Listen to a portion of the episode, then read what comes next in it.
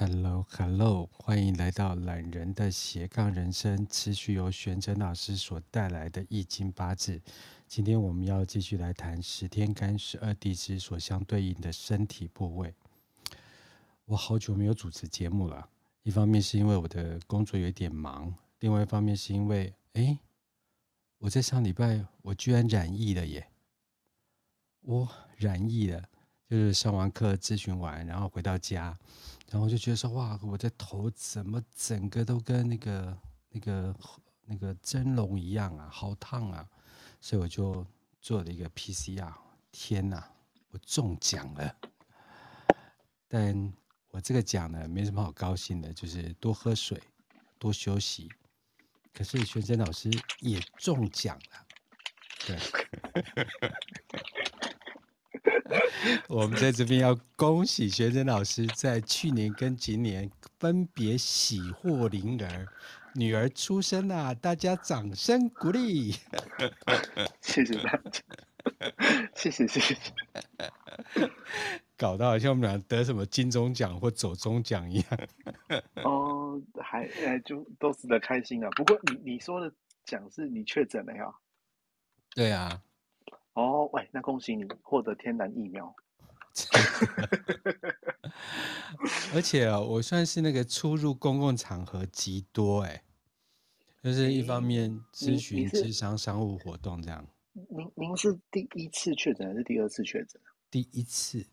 哎，那你算很晚才确诊呢？真的，我算是终于融入了七百万人口。对，哇，好不容易耶！这样感觉就是我们的节目要邀请一个人，然后邀请了很久，他都不来，后来终于邀请到了，好像刘德华参加了《中国好声音》。我没有 邀请他，我没有一直邀请他，你搞得好像我每天都要拜佛，说你降临吧，降临吧，附身吧，附身吧。呃，就是我我觉得就是当做是一种流行啊，就是啊，大家都换智慧手机，你就不要再用传统手机这样。哎，真的就是我还没有中奖之前呢、啊，我就一直就是卡在就是说，哎，就是。都已经被宣传了三年的这个中奖这个讯息啊，大家都讲的所有的症状哦，好像我都没有办法感受。嗯。然后当我中了奖之后呢，我觉得他们讲的都是屁话。嗯。完全都都没有办法预测，我就整个头就是。呃，我下完，因为上个礼拜六嘛，就忙啊，就上课啊，就一些课就是到年底这样，然后第二件事就是智商啊，就做完，然后就会说，哇靠，我怎么这个头跟真龙没什么两样啊？嗯，那 那那你你你你你今天还有还有办法那个吗？继续吗？还是要不要请假？我其实已经一个礼拜了，如果你上个礼拜，我完全通都没有办法。啊，原来如此，难难怪上个礼拜，就是我那时候以为以为要上课，然后后来您您您有跟我说让我再多休息一个礼拜，原原来不是，那时候是我出自真心的，真的。你在因为上上礼拜头，头很烫的情况下，希望我多休息。我我那天我就突然想说，哎，我可能，可是因为我也打完流感疫苗啊，所以我其实两个疫苗都打完了，对。然后我想说，哎，我就觉得怎么会发烧啊这样子？可是本来因为就是 女儿嘛，我想说，哎呀，喜获麟儿啊，麟儿好像是男生呢，呃，就是喜获这种所谓的至宝啊，就想说，啊，那你就多休息一下。可是居然该休息的人居然是我 天不从人愿呐、啊。没事啊，没事啊。可是其实我觉得也不用太过担心啊，因为现在确诊人真的很多，就是我觉得陆陆续续大家都会确诊过啦。就是现在政府的政策是这个叫什么，与与病毒共存。对，所以说我觉得其实嗯。不用太焦虑了，而且现在我们国家的配套措施都很好，不会把你锁在 家里，不会把你家大门用那个木板顶起来。原来不把我们锁起来是一种配套措施，就是对对，就是我们政策不是清零嘛，是与病毒共存，所以、嗯、所以所以还好啦。如果是清零的话，可能就我也不知道会发生什么事。我就是因为上礼拜到这礼拜嘛，但是除了高烧以外，就年纪大的高烧以外，其实我真的没有什么咳嗽啊这些症状的。可是发烧这件事情对老人家其实还蛮危险的，这样。可是我就看了一些就是所谓的相声节目啊，我就想说，哎、欸，我跟学生老师好像在说相声，在讲这个八字相声呢。哦，怎么说呢？怎么说呢？他们就是有那个逗哏跟。那个捧哏嘛，就是那个捧那个哏的，跟逗说学逗唱那个逗逗那个哏的这样子，就是一个讲，uh. 然后一个是像我就会在旁，哦，是哦，然后呢，怎么会这样子？哦、uh 听起来怎么这么有诚意啊？所以我就觉得说，哇，天哪！我今天讲话字正腔圆呢。OK 啦，可以啦，我们慢慢的融入了中华文化，这样。对对对对，慢慢融入也是一个事实。本来就是要没有，就是跟学生一起谈易经八字。哎呦，我的天哪，在讲这些什么什么天干地支，都觉得好像在打那个稀巴拉，没有什么两样的。哎、欸，你这就高了。我其实还不不太有办法连接起来。你的意思是，西巴拉是比较中式的博弈游戏，不是玩扑克牌这样？不是，就西巴拉就是那种觉得整个那个呃，就是中华的文化，这个整个哇就被串起来这样子，好像你有了讲了十天干十二地支，全身都被点化。对，哦，其实我觉得。你你的联想力算是蛮强的啦，我脑袋烧坏，烧坏。嗯，我觉得也有可能在确诊的这个当下，你的大脑升华，就是那个层次有升华这样。恭喜恭喜恭喜恭喜恭喜！对啊，你看那个那个达摩祖师要不知道承受多少痛苦才能够升华自己的精神层面，是哈。对啊，但是这个还是不要多来几次。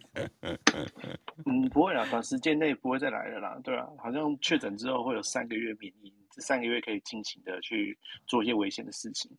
哦，是三个月啊？哦，那我要把握时光了。对，对对，不是永久免疫哦。把握时光，好好读读十天干十二地支。但是你还没讲讲啊？大家请恭贺一下那个玄真老师喜获。呃，女儿一名，谢谢谢谢。现在还在那个坐月子中心吗？对啊对啊，现在还在月子中心。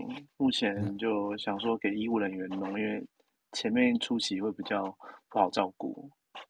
难怪你那么轻松如意啊！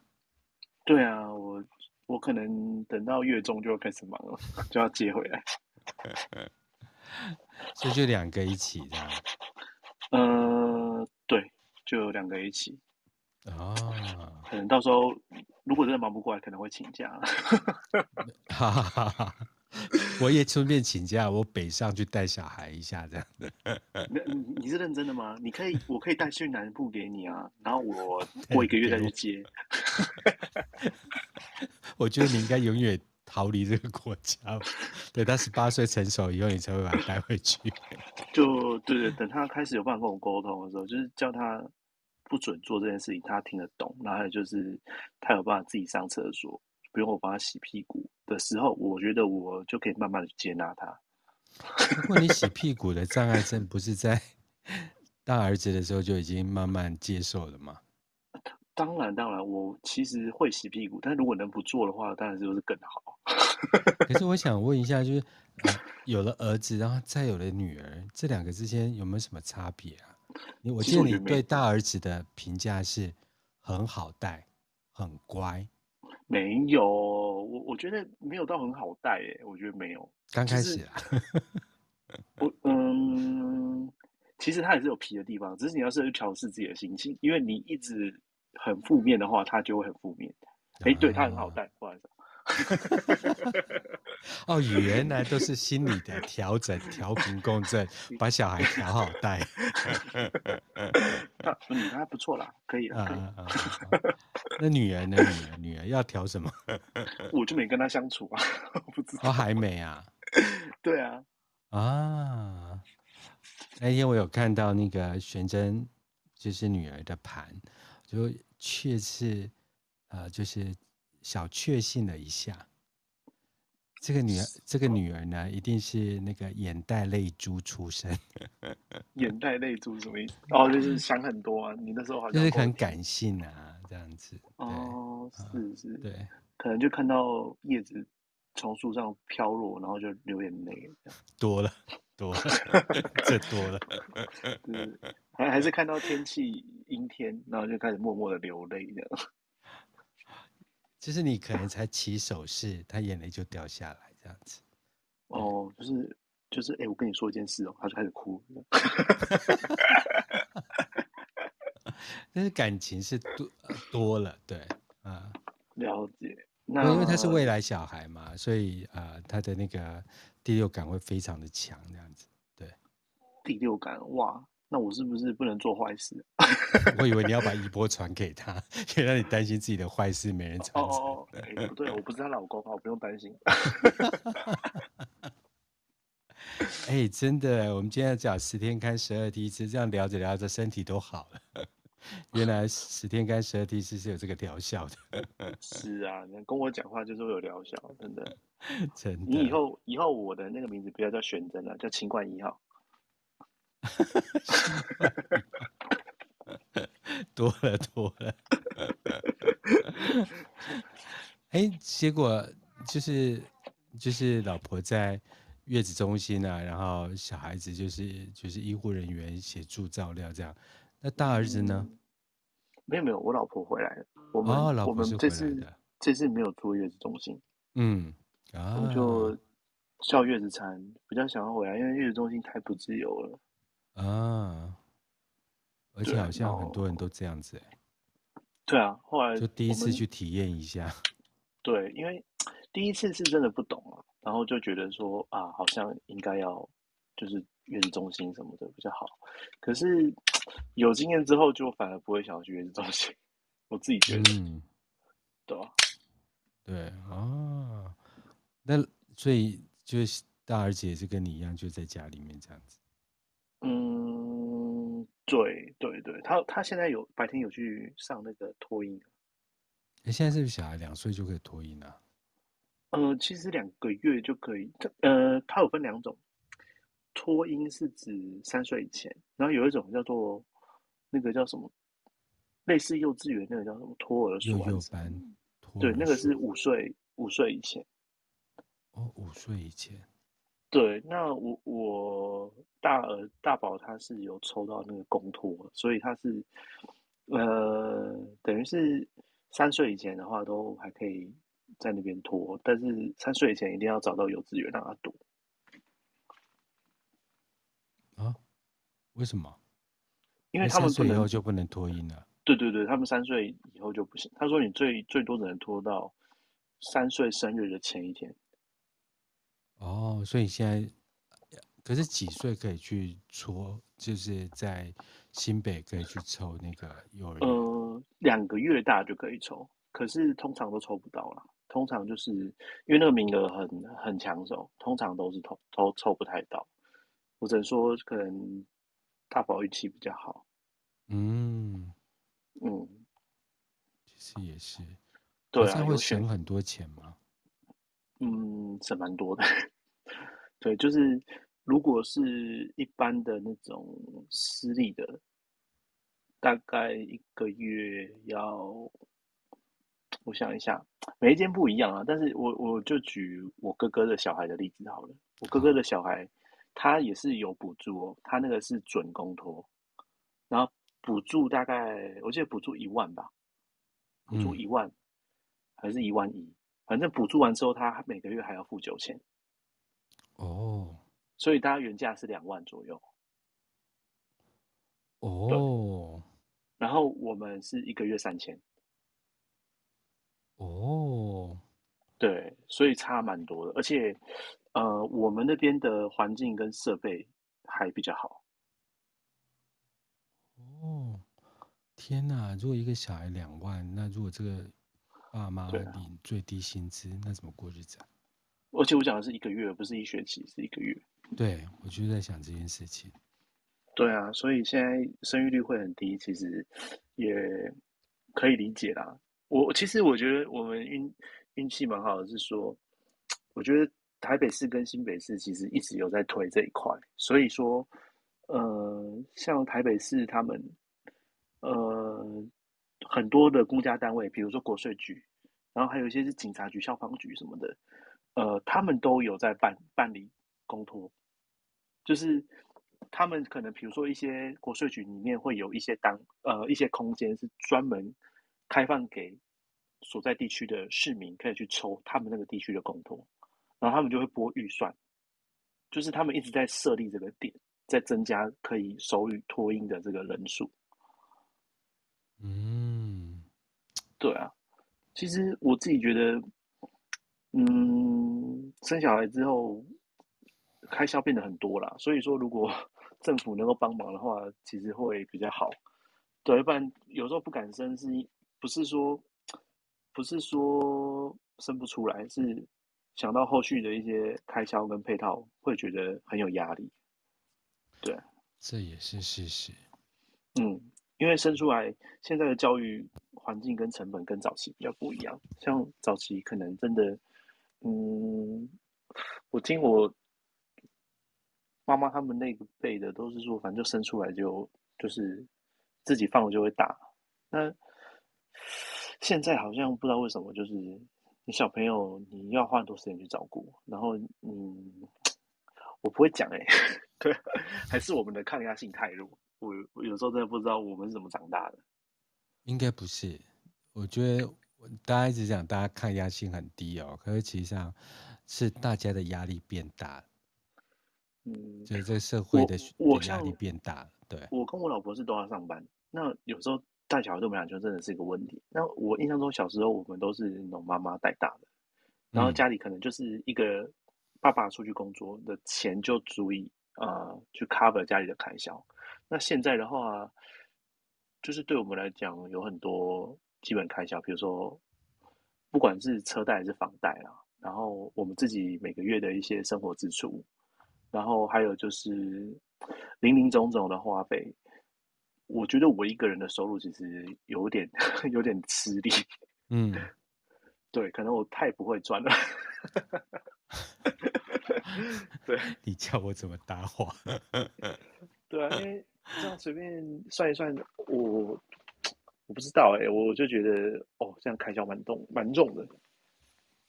对，我觉得是开销大，但而且这个世界的那个，这世界的那个对人的压力是变大的，因为那个讯息多嘛。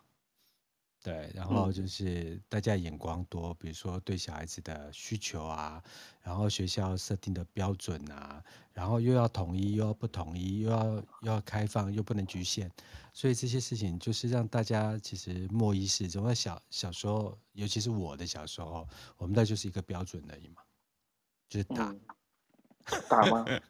还是我以可以比较早期的方式？不要不要不要不要！女儿刚生，不要这么勉强。想问一下，用什么打？我们家大概就是一个起手式，这样就结束了。我们家顶多到下。哦、我想买十字架造型的藤条。那是剑吧？十字架造型的藤条，就是我我今天打你是连上帝都看不下去了。十字架不是上帝发明的 哦，不是啊，不是，我想一下，还是十字架造型的回力镖。以前不是很多人都说把那个藤条跟柳条差不多吗？哎呀，对啊，还用什么打？我想一下，还是用那个打麻将的那个牌子。哎、欸，那个妹，你是一个好妈妈，不要随便在那个。聊天群组里面提供这么多打人的方法，欸、看起来你很有经验。真的，我看一下，用尺好，塑胶尺二十公分，了解好，铁尺可不可以？我刚好有铁尺。出人命啊！其实我觉得尺有点不好收纳，可不可以用那个卷尺啊？就是那种工程用的。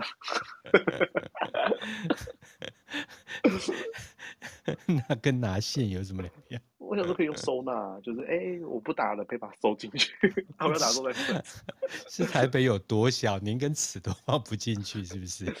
就是收纳，就希望它有一些功能性，或者是那个藤条它是可以折叠的，缩小的时候可以可能放在口袋啊，放在包包里。啊，我想到了，以前收音机的那个天线，就就就。你真的没有被天线打过？我没有哎。天线打不了人的。其实我的爸妈对我个人来讲是，他们对我是爱的教育，他们没有怎么打我，是，是，所以也造就了我觉得我一定要打我孩子，因为我觉得我爸妈没有把我没有把我教好。那什么鬼理论？我就觉得不行，我不能让他跟我一样没出息，我一定要希望他成就比我高，所以我用跟我不一样的教育方式。你没有没出息，你顶多只是他爱胡烂而已啊！我就觉得我离郭台铭还很遥远，你知道吗？郭台铭离很多人都很遥远吧？哦，我想说，如果我今天是郭台铭，我就会希望用我爸爸教育我的方式去教育我的孩子，但是我不是啊，所以我就换个方式。你再这么讲讲下去，台湾的半壁江山都毁了，人都人口都都出来了。哦，好吧。好，那我们今天继续来把那个十天干十二地支相对应的这些身体器官呢拿出来聊一聊。这有没有到底有没有个准啊？你是说天干地支有没有一个准？是不是？对对对，比如说，哎，这哪里痛看哪里这样子。你是什么样子？你是什么什么那个那个那个那个那个阴经的人会怎么样？你是阳经的人大概会怎么样？这样子。哎呦，刚讯号有点断掉，请问你们现在听得到？我、哦、现在回来了，可以可以可以。抱歉抱歉，我看我的耳机真的很糟糕，不好意思，我我我在等那个。AirPod Pro 二代，它一台湾一直还没上市，很讨厌。它一上市，我会马上去买。我最近也在编列这个预算，来看看是不是该来换一下这样子。对哦，哎呀，你还要编列什么预算？一秒钟几十万上下，拜托，那个对你来讲，跟我们买一个养乐多一样的钱。不是啊，因为就我之前就是用那个，就是就 AirPod，就觉得很容易掉啊。然后我不是一个很喜欢用耳机的人，这样子，对。哦、嗯，了解，没关系，我先用，然后我再跟你讲好不好用。哦，好好好好好。我们今天继续进入我们的课程好了。我觉得我好像聊了很久，对，抱歉。我们是很认真的聊很久。对对对，没事，反正等一下到时候你可以剪接嘛。我们从现在开始，对，对对，我们把前面那些。讲干话，而不是讲干话，闲聊的都删掉。我们从现在开始，哎、欸，我们两两个聊了一些儿福政策啊，对不对？疫情的相关状况啊，对，没闲聊。对，我们两个人不是什么大人物，没有决定权的。我们能做的就是，如果郭董要出来投他一票，他说零到三岁国，呃，零到六岁国家养。你失去机会了。对啊，他被那个他被那个高雄那个劝退了。可恶，可恶啊！没有没有，对不起，我不能够。你要回南投了，不要这样讲。对，抱歉抱歉。可恶可恶。好，那我们就十天干十二地支相对的这个呃器官，我们拿出来聊一聊，这样子。好，我们在呃易经它里面呢，呃易经的这个系统里面，其实它。并不是说特别去把十二天干跟十二地支去对应到我们的身体器官，有一个很完整或是一个非常明确的一个系统。那这个应用啊，这个天干地支对应的身体器官的应用，其实主要呃还是用在一些比较八字或是呃，我我记得好像关于呃易经。对应到这个部分的医学的相关的东西的话，好像是跟《黄帝内经》比较有关系啦。但是它里面，我我手上这份资料，我不确定是不是从那里来，但有可能是从那里来。对，OK。那这份资料我觉得是可以给大家参考。但是我们在论命或是在论人的那些疾病的时候，我觉得只能够把这个当做是辅助。不能够把这个当做是绝对的答案，因为其实整个八字它在判断一些我们疾病的这些问题的时候，它有非常非常多需要注意的细节，不能够单纯只看天干地支的这种生克或是字画去判断你容易从哪一些地方呃出问题。那我觉得最负责任的做法，还是要建议我们的 客户去看医生，嗯、还是要这么说，嗯、对对，还是要相信科学啦。对，因为如果说呃中医有这么好的话。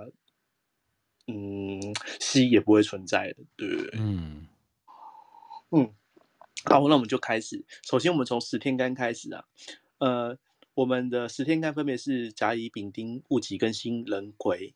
那我们的十天干，我们从甲开始讲。甲它其实代表的是我们人身体器官的那个胆。嗯，对，肝胆相照的胆。那乙的话呢，它是肝。那甲跟乙，它们都是属木。那木的话，通常就是指我们的肝跟胆。那也有一些人会说，如果呃你本身八字里面木比较多，然后有被克的话，通常就是说肝跟胆的功能会比较弱。嗯，对。但是这只是我、哦、还是要强调是参考，不是说绝对。对对对，因为它还是有喜用的问题。对，好，那丙跟丁呢？丙是小肠跟三焦。丁的话是心脏或是心包，那其实五行的火本来就是指呃心脏、大脑跟眼睛，所以丙跟丁它是属火，所以代表心脏跟小肠消化系统的部分也算是可以理解啦。它的对应方式是这样。嗯、好，那再来是戊跟己，戊己它是属土，戊的话是胃，己的话是脾脏。对，那戊跟己它其实。通常属土的话，都会把它统称为呃消化系统，或是把它统称为我们的胃，嗯，吸收能力等等的。对，好，那戊戊跟己讲完之后，我们来讲根心。根代表大肠，心代表肺。那其实五行的金，它代表的就是呼吸系统，也就是肺部。那根是大肠，心是肺，它也是有对应到，就是心是肺部的这个部分，这样。嗯，然后人跟癸呢，人代表膀胱，癸代表肾。那壬跟癸本来就代表我们的排泄系统啊。那人癸属水，当然也就是有点像是我们的排泄，呃，不管是大号还是小号一样，就是它是属于排泄系统的部分。所以膀胱跟肾基本上都是属于呃，像那个小便的部分相关的系统。嗯，好，对，那以上就是十天干的部分。OK，好，再来我们讲十二地支。那个十二地支的话，我们从我想一下哦，我们从子丑寅卯的子开始好了。好，好，子啊，它代表的会比较偏向是我们的那个。它也是属于胆，也是属于胆。OK，对，胆。然后它的部位的话是比较，呃，最下面我们脚，呃，要什么什么，算是脚掌跟脚趾头那个区块。脚掌跟脚趾头。对。Okay. 对，然后它的顺序就是子丑寅卯辰巳午未申酉戌亥，然后它会子的话，它在它是从脚，然后午的话在头。然后到戌亥的亥的时候，又回到脚。对，那它有左边右边之分吗？诶，没有，没有，没有。OK，对。好，那子的话，它代表就是胆跟那个脚趾头的附近。那丑的话呢，丑它也是，呃，丑的话它代表的是肝，然后也代表的是脚的部分。嗯。然后寅的话，它代表的是那个肺，然后它也代表的是腿，嗯。然后卯，它代表的是嘎吱窝，要怎么讲？那个字念斜吗？就是腋下。腋下，哦。对对对，腋下。然后它也代表的是大肠。然后辰呢，它代表的是我们的那个脖子的地方。哦，辰是脖子的地方，OK。对，然后它也是代表胃，然后再乘再来是四，四代表的是肩膀。哦，四代表是肩膀。对，它也代表我们的脾脏。好，okay. 然后再来是午，辰巳午未，午的话代表的是头部、大脑的地方，也代表眼睛，然后它也代表心脏。嗯，对。然后胃的话呢，它代表的是小肠。OK。然后它也代表着我们的喉咙。我也代表喉咙的部分。对。然后再是声，声代表的是膀胱，然后它也代表我们的那个要怎么讲？这个算是胸呃胸口哦，胸口，对，胸口就是我们差不多两个胸部奶头的中间的地方，胸口。Okay. 然后有的话，它代表的是肾脏，嗯。然后它也代表着那个，嗯，就是胸口再往下接近肚脐跟胸口中间的那个位置，嗯，对。然后虚它代表的是心包，然后它同时也代表着我们的大腿。OK。然后最后一个是亥，亥代表的是三焦，然后它也代表着我们小腿到脚掌这块这个区块这样子。我看起来还蛮复杂的，呃，对，就这个只是他们的一个叫什么讲，就是记载啦。但是我还是要强调，实际应用的话，不可不不不见得可以这样看。对，这也是要看，就是不同的典籍有不同的写法哈。因为我看网络上的讯息也是非常的混乱，这样子。嗯，其实之所以会这么混乱，是为什么？我觉得整体来讲，就是啊。八就是你不要用命理或者是八字的东西去当做一个人身体健康然后求诊的一个主要论述。嗯，对，因为如果它系统是准确，然后有整统一性的话，理论上应该不会很混乱。对，如果它是有一道标准的话，对，如果有标准的话，不应该会有这么多种 混乱的答案。对。而这个网络资讯抄来抄去，抄到做不到，已经跑到哪里去了？嗯，因为应该说每每一个典籍，或是每一个可能作者，他们有他们自己的经验啊，那他们就把他们自己的经验统合之后，每个人的 结果都不太一样。对，啊、对，所以就是学生在教学的部分，其实不以这个地方为主，就是你比较在乎的，就是说，如果是身体状况的话，就应该先去看一下医生。定期做身体检查，对啊，对啊，没错。只是因为那时候就是那个波龙哥有提到，就是我们的天干地支有没有对应到的身体器官？对，它相关资料上面写是有啦，但是我自己倒不会特别，我我对那个方面没有特别研究，因为我觉得准确性没有很高。嗯，对，但是还是对，对啊，就提供给大家参考。对，嗯。真的单纯就是参考而已，哦，就听听就好。那但是我觉得有一些部分是准的啦，就是如果五行像木火土金水，它所代表的一些脏器，以五行来看的话，我觉得还是准确性会比天干地支还要来得准。对，就是比如，哦、呃，就是我刚刚讲的大原则，像五行的木，它讲讲就是肝脏、肝胆，就是有点像是解毒的那种，嗯，呃，器官。对，那火的话代表就是心脏、眼睛跟大脑。心脏、眼睛跟大脑。大脑。哦。那土的话就是消化系统，就是如果我们胃痛啊，还是肚子不舒服，通常都跟土有关。对。那金的话，最明确就是肺部。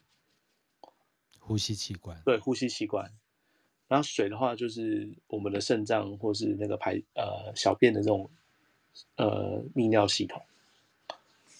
嗯，对这个部分，我觉得它的准确率会比天干地支还要来的更准确。哦，所以建议大家在学的部分多往五行的地方去思考。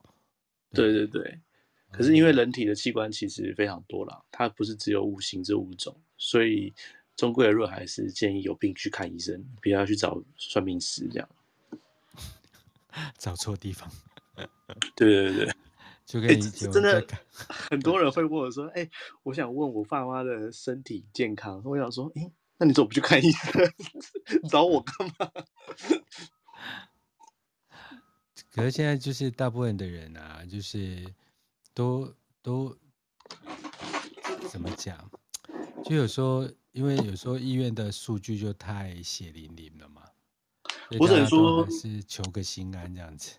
我只能说，除非你透过西方医学，你真的找不到问问题的症结点的话，你再来找我。那我也会跟你讲，我提供给你的建议只是参考，我也不敢说我讲的一定正确。但是你可以往这几个方向去寻找病因，因为毕竟西医那么多科，有时候也不晓得到底问题出在哪。那可以透过这个方式去找你要挂号的那个科别啊。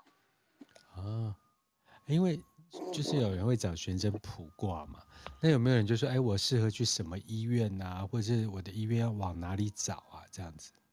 哦，有啊。通常会提出这种问题的话，我给他们的相关建议还有答案就是，看他们的八字喜用是哪一个五行，然后去找那个医院它的部首或是它的发音所对应到的五行跟他的喜用神是一样，或是说你找那个主治医师，他的名字部首或是名字里面有一些你是喜用神的五行。啊，这好像也是，对，这是对，这是一个方向。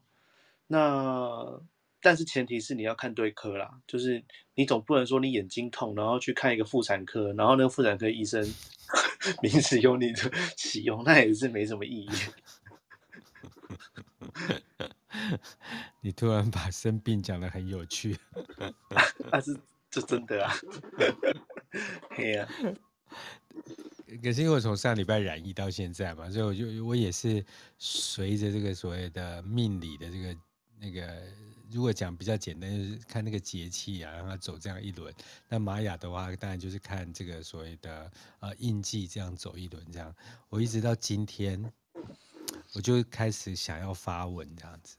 对，哦，你自己在看玛雅印记对应到你的染疫时间点。你自己觉得对得起来吗？还是我我我我先不就是讲一些我就是有的没有，就是因为我染病的那一天，就是我去测的那一天，刚好就是蓝风暴。蓝风暴，对你如果然后你单纯的去看这件事情，就是说蓝风暴嘛，就事情开始有所转变，然后开始有所就是从一个状态要转移到下一态，然后我隔天就发烧了。所以我隔天就进入了黄太阳，对，然后第三天呢，我就就是很畏寒，就很怕风，所以我就进入了白风这样子。对，了解。但是 这个大家一定还是去看医生。对，对啊，我是经过西医的基本的疗法，然后清冠的基本疗法，但是我在配合上，因为我觉得命理这些东西，当然就是你有所谓的呃。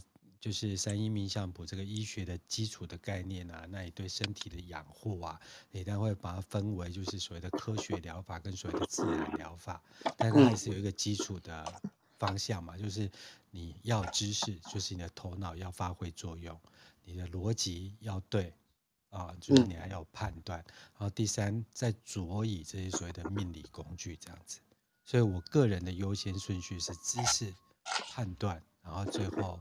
才是这些命理工具这样，对，我其实那边算，嗯，对，其其实我我自己最近是有时候就是有自己有时候呃去看一些资讯，也是让我对自己学习命理这件事情会觉得说有一些比较新的体悟，就是呃今年那个诺贝尔的奖项颁给那个量子力学，然后再讲那个量子纠缠。对，其实我我看了之后是蛮有感触的，就是分享一下。对，就是他其实主要就是透过那个双缝试验，嗯，然后他们得到一个结论，就是说那个光粒子在被观察跟不被观察的情况下，其实它的结果是不一样的。对，它并不是完全依照物理学的这个推演方式去呈现出最终的结果。没错。对，那它引申的意义当然就是指说，我们的意念跟我们的想法，其实可以改变事情的结果。哎，你讲的这个实在是太有理了。对，呃，确实就是他们在证明的就是这件事情，因为他们那时候就是有在讲那个，呃，因为牛顿他，糟糕，我我有点忘记专有名词，反正就是牛顿他。哎，对不起，是爱因斯坦。爱因斯坦他好像有讲一个定律，就是他认为我们的意念是没有办法改变结果，就是他认为结果只会有一个一种唯一的答案，就是物理现象，嗯、就只会有一种真理这样子。对。可是这个双双缝试验，就是他用摄影机去观察，跟不用摄影机观察结果是完全不一样，而且他们是三个。诺贝尔的科学家 就是他，他们并不是用很不严谨的方式去做这个实验，他们是用非常严谨的方式，而且做了非常多年，最终才得到这个结论。而且这个结果不是只透过一次的实验结果，是成千上万次的实验结果都证明确实是这样。那我自己会觉得说，我自己在学命理的时候就觉得说我我不太喜欢去。跟我的来问我命理的人，就是说他的命运可能该怎么做、怎么调整什么的。就是我自己是觉得命它有命运，它是有个区间啊，并不是说你这个八字最终的结果就只有一个。就是你透过你后天的努力，其实你可以往你更想要的方向，或是更想要的结局去接近一点点，嗯，而不是说好像很绝望。我算出来之后，我的结果就只有一个。那。我会觉得说，当你有一个想法、一个起心动念的时候，其实就是你有办法去改变自己命运的时候了。对，那我觉得刚好他们这个量子力学的这个实验也印证了，我觉得确实命理它不应该是局限我们未来发展的一个工具，它它应该比较像是一个让你自己更了解自己的特性跟专长，可是并不代表说。你最终的结果只有一个，就是你透过你自己后天的努力，其实你可以让你的结果变成你更想要的样子。嗯，然后它也间接证明，就是说，哎，其实我们一般来讲，在探讨宇宙的生成啊，宇宙的产生可能就是呃大爆炸嘛，就是那个要怎么讲，就是。先有大爆炸之后才有万物。那原本他们认为宇宙的生成是原本什么都没有。嗯、那也透过这个实验，它证明了也就是说，到底有没有造物者？有没有造物者这个概念的存在？嗯、就是他们会觉得说，呃，之所以会产生大爆炸，是因为有一个人去做观察，或是有一个人去关注这件事情，然后宇宙才开始产生大爆炸。就是它这个时间点并不是一个巧合，是因为在这个时间点，可能有一个比宇宙还要更高层次的存在，他去关注了这件事情，或者他在观察了这件事情，所以才产生这件事情的发生。对，那就去观察这些，就是诺贝尔奖的得主啊，然后去研究这些、嗯、呃，就是一些定律啊，我觉得对人的人生思维其实是蛮重要的。而且我真的觉得说，意念改变、意念创造实相这些东西是，呃，我们不要太过于执着跟相信那一些呃会造成我们不幸的事情。嗯，对，就跟刚才讲，就所谓的在这个在在聊天室，其实消失也讲的就是呃观察者原理。其实我的世界里面，我就想说所谓的上帝的视角，就是上帝有在看的时候，它就形成一个样子。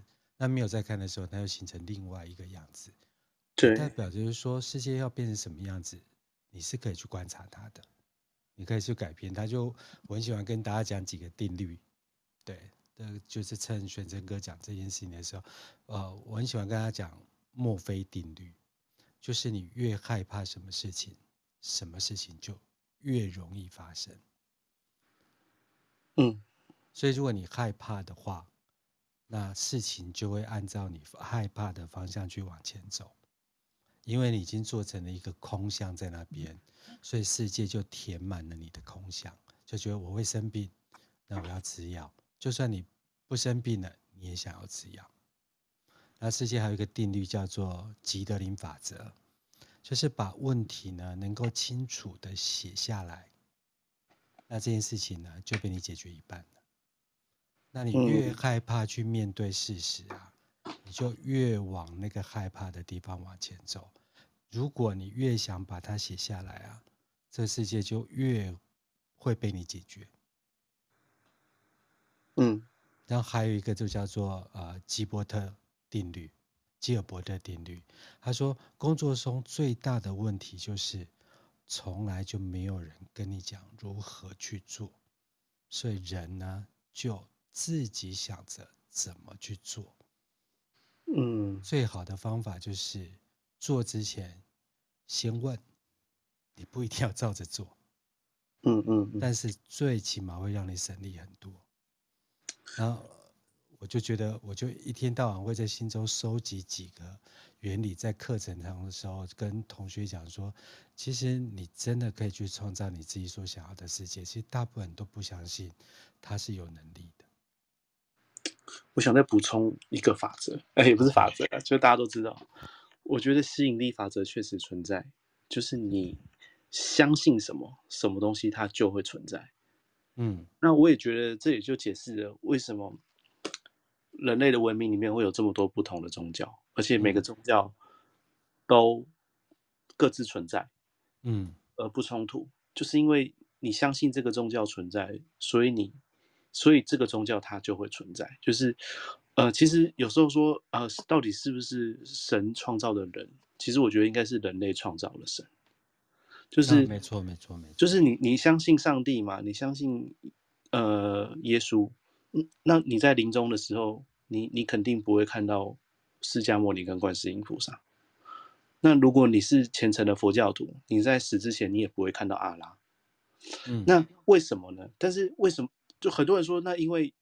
他有些人可能会觉得说，我相信的才是唯一的真神，但事实上，我觉得每个人所相信的都是真的，因为他们一定都有很多个案，都是亲眼看到、亲眼见证到那些呃，这个就是比我们还要更高的存在，他们一定都亲眼见证过。但是为什么那些宗教他们彼此又说我才是唯一的真神？我觉得最主要观念就是因为，只要这个宗教还有人相信。那这个神他就存在。那有一天，这个宗教如果他没有任何的信仰者，那他就不存在。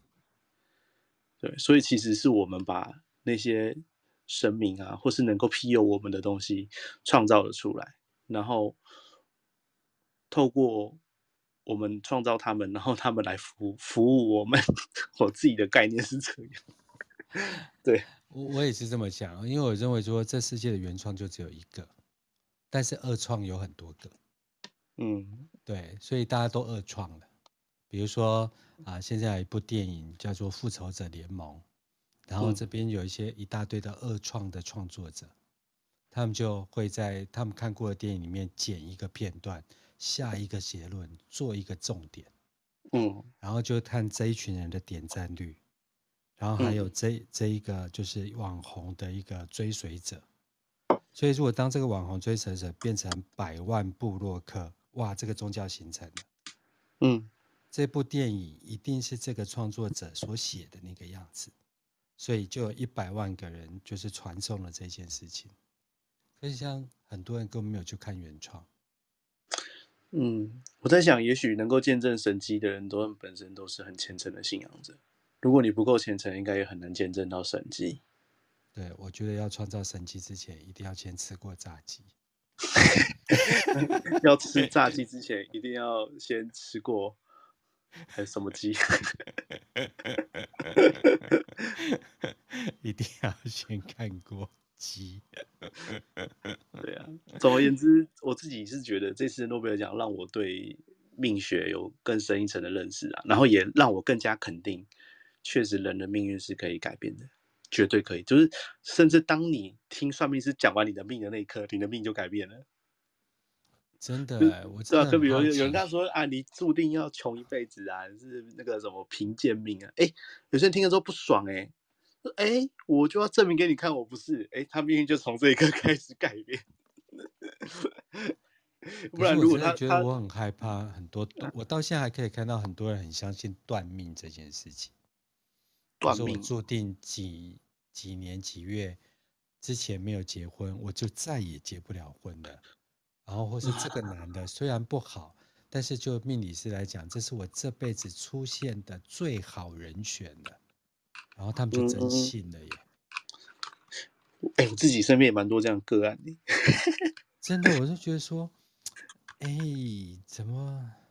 欸、不过我我我必须要讲一句实在话，我觉得命理工具拿来看一个人的个性还有行为模式还是蛮准确的、啊。就是通常那种就是会单身很久的人，跟他的个性还蛮有关系。但是有时候这样讲又很伤人，你知道吗？就是不好意思跟他说，哎、欸，其实我觉得你交不到对象，我觉得你跟你自己成分，你自己的问题的成分比较大啊，你就硬要去喜欢刘德华、金城武，靠，那你不，那你当然很难找。可是真的是，所以到底是要就是多了解命理呢，还是要不了解命理？这件事情，在我就是从事教育的工作里面，我就觉得说，哎，其实我一直都还蛮提醒，就是说，那你认为呢？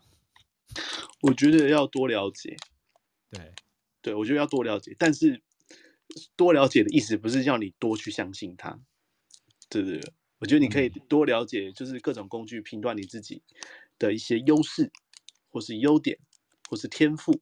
嗯，然后你可以根据这些资讯去试着做你的人人呃职涯规划或是生涯规划，嗯，避免避免你可以呃少走冤枉路也好，或者是避免你去花多余的时间摸索也好，对，就是它是就是我我我觉得就是你越早找到方向，你的人生就越容易有一个好的结果。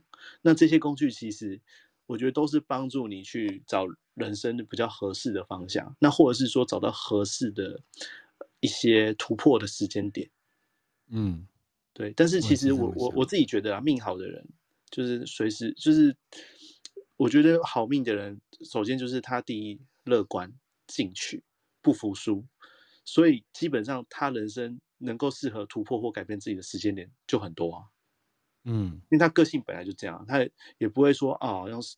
因为一两次的失败就很纠结，然后一蹶，呃，就是一蹶不振，然后好像很在意，他会觉得说没差，再来啊，又不会怎样，嗯，那而且他们也不会太在意，不会过度的爱面子啊，就是有一些人怕失败，主要原因是因为怕被别人知道自己失败，真的啊，真的，就他们不在意别人，因为他们知道。人人生最大的价值在自己呀、啊，不在不在成就别人，在成就自己啊。会不会我们俩就是属于命还不错的人，所以就是不太能够了解别人的想法？我们两个命还可以啊，哎，不过说真的，对命理有兴趣的大部分的人命都不是很好。真的真的，我先去看一下我的存折有没有钱突然掉了。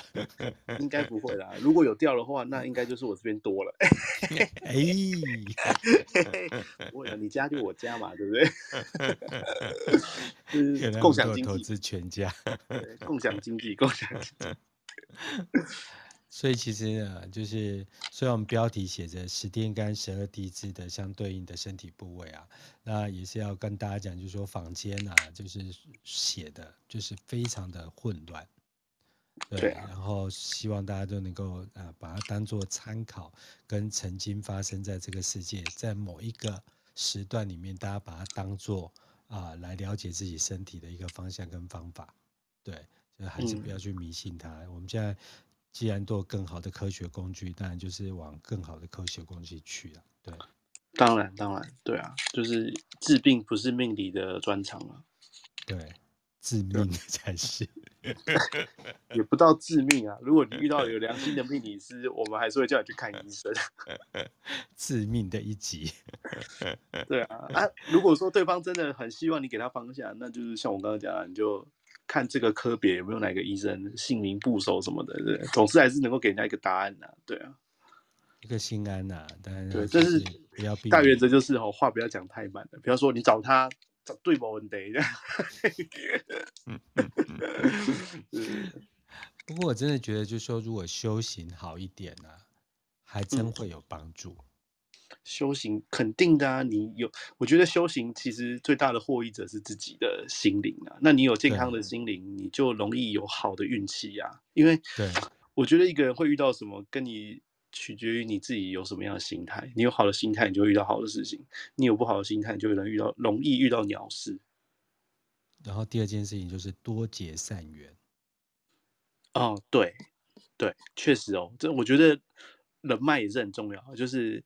我我自己从事命理，我觉得最大的收获不是获得金钱，是获得很多朋友。